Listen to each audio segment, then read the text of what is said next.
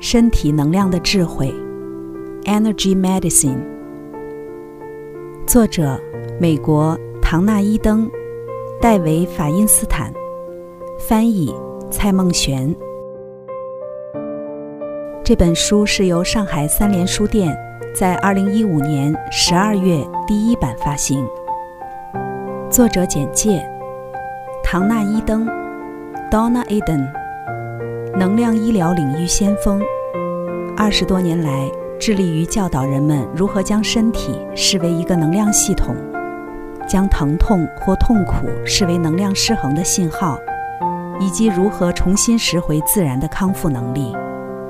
他经常对广大听众发表演说，足迹遍及美国、欧洲、大洋洲等地，并经常接受各种健康机构的咨询。戴维·法因斯坦 （David Feinstein），心理学家，曾任职于约翰·霍普金斯大学医学院等。他的其他著作包括《个人的迷思》《生与死的仪式》《生死无惧》。以及神话之旅。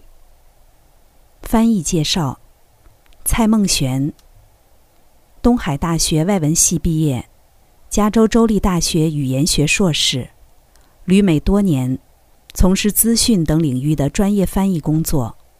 目前为自由译者，亦有《空性之舞》《当女人是一只鸟》等。序，作者卡洛琳·梅斯博士。国际知名能量医疗演说家、作家以及直觉诊断师。序：平衡身体能量，攀向健康、喜乐以及活力的顶峰。多年来，一直有人问我关于能量疗法的本质问题：什么是能量疗法？它和对抗疗法有什么不同？它能带给人们哪些主流医疗所不能提供的利益？这些问题看似很容易回答，其实不然。它们代表着我们已经踏入了一个能量的纪元，我们将对自我了解赋予全新的意义。很快，我们将会明白自己是多感官的，而不再认同我们是具有五种感官的生物这个过时的观念。我们将不再揣测我们的思想与情感。在我们的细胞组织里，是否拥有创造性的权限？我们会将感知的形式当作生命中的主要事实之一。我们将会把徒手疗触以及使用治疗用油、声音等治疗方法视为稀松平常。人们很快就会发现，利用药物压制疾病来促进治疗过程的观念是有弊而无益的。而我们什么时候才能看到这些改变呢？如今，医学与治疗方面的戏剧性改变在我们周遭四处都在发生。我们的社会尊重这种整体观的趋向与能量医疗，这可从越来越多人对该领域感兴趣，而且愿意选择尝试另类疗法治疗疾病看出来。思想与情感对肉体的影响之相关调查和研究与日俱增。结果都一再显示，整体的身心灵系统才是对人类最正确的描绘。唐纳伊登以《身体能量的智慧》这本书的研究成果所做的贡献，将在我们努力构建健全的整体医疗基础之际，成为其中的一个中坚栋梁。他的研究功夫相当扎实，给读者用来帮助自己的建议既简单又有效。这正是帮助应该有的样子。我有十足的信心。这本书在长远的未来将为人们发挥向导的功能，因为其中的信息所根据的是真相，而真相是不会改变的。看看我们现在的生活，不只是身体，还有生活中的一切能量正在重塑着整个世界。在这个时刻，拒绝承认这个事实，似乎是个不智之举。计算机时代代表了我们越来越依赖能量学，而非由声音或书写方式所保存的信息。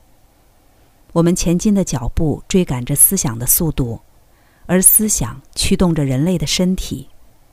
能量医疗承认我们的思想心念的力量，以及我们所寄予的世界的力量。这一路上，我们需要像这样一本拥有高质量内容的书来引领我们勇往直前。来自卡洛琳·梅斯博士，中译版特别序，作者唐纳伊登。能量流让你的健康与活力蓬勃发展。约莫四千五百年前，当中国的皇帝决定将已经甚为古老的针灸疗法编制成一本医典的时候，一本书诞生了。它正是本书最伟大的功臣。当我获知《身体能量的智慧》的中文译本即将问世时，我内心感到无比的谦卑与满足，这种心情实非笔墨所能形容。只有在当今国际化的世界里，我们才能前所未有的在观念与疗法上互相学习，我们也才有机会见到这种难得的交流。当历史悠久的中国治疗艺术无远弗届地影响着西方世界之际，在中国所进行的科学研究。也正在改良黄帝时代流传下来的治疗方法与观念。我有一位声誉卓著的同事，乔昆·安德拉德，他是在南美执业的医师。他年轻的时候在中国待了好几年，学习针灸。迄今他已经开业大约三十年之久了，仍经常回中国去进修。他告诉我。他发现，现在与他一起学习的优秀年轻医师，普遍保持了一种态度，即尊重古老的理论，承认他们是值得尊敬而且宝贵的先例，但是也认为这些观念起源时的文化背景与时代也必须纳入考虑。即使如此，据安德拉德博士估计，在中国，具有生理学、生物物理学。以及生物化学等博士头衔的同事们，已经通过实验观察证明了超过百分之七十的传统针灸治疗机制的正确性。本书谈到看见身体能量的能力，我相信古代的针灸医疗前辈们一定也拥有这种能力。他们的智慧传承不可思议地绵延了五千年的岁月。然而，我们居住的世界的改变速度。也是令人目不暇给的。我们不仅拥有使我们能够证实并改良这古老智慧的科学与技术，同时也拥有各种压力、毒害、电磁场，以及我们的祖先无法想象的快速生活节奏。现在正是目睹这些古老的方法在地球上的各地快速进化的适当时机。看看中国的科学家在如何研究针灸。见识西方的医生如何将它应用于设备先进的医院里，再想想许多像我一样的治疗师，他们的疗法综合了中医的原则，与他们对中国以外的印度、日本、凯尔特传统，甚至部落文化，以及西方疗法中所发现的能量系统的了解。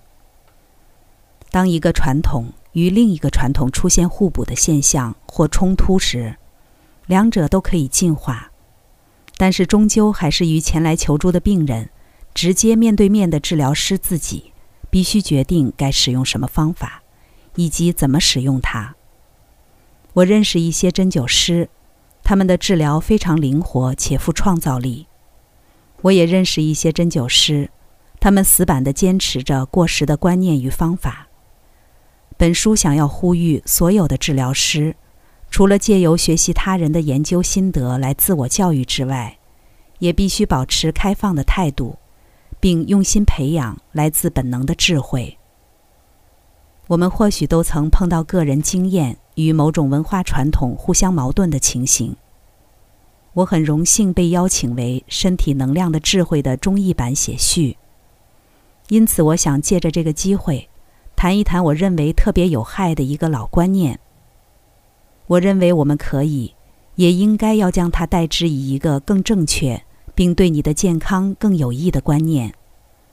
这个老观念就是，我们每个人只拥有有限的能量。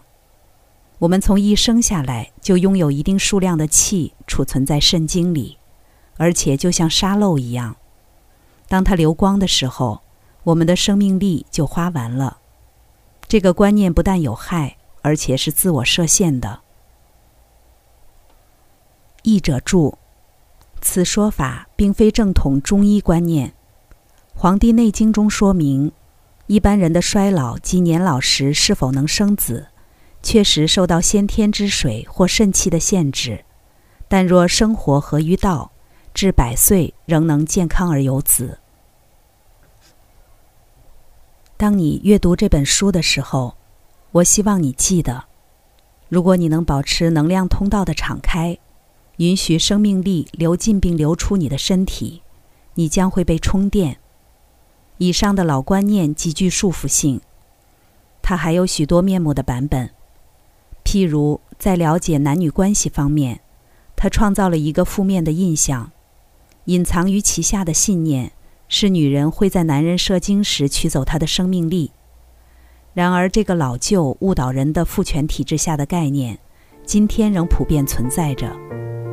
在此，我想向所有的男人与女人保证，有丰富的证据显示。健康的性行为是维持你的生命力的最美妙的方式之一。此外，我也很肯定地告诉我所有的读者，能量每时每刻都在流过你，你不断接受着这股治疗震动的补给，它是你可以获得的。我希望这本书能够告诉你，如何随着这股震动进入这个能流，借此让你的健康与活力蓬勃发展。刚才带来的是《身体能量的智慧》，作者序言。这里是优麦的书房，欢迎评论区留言点赞，关注主播优麦，一起探索生命的奥秘。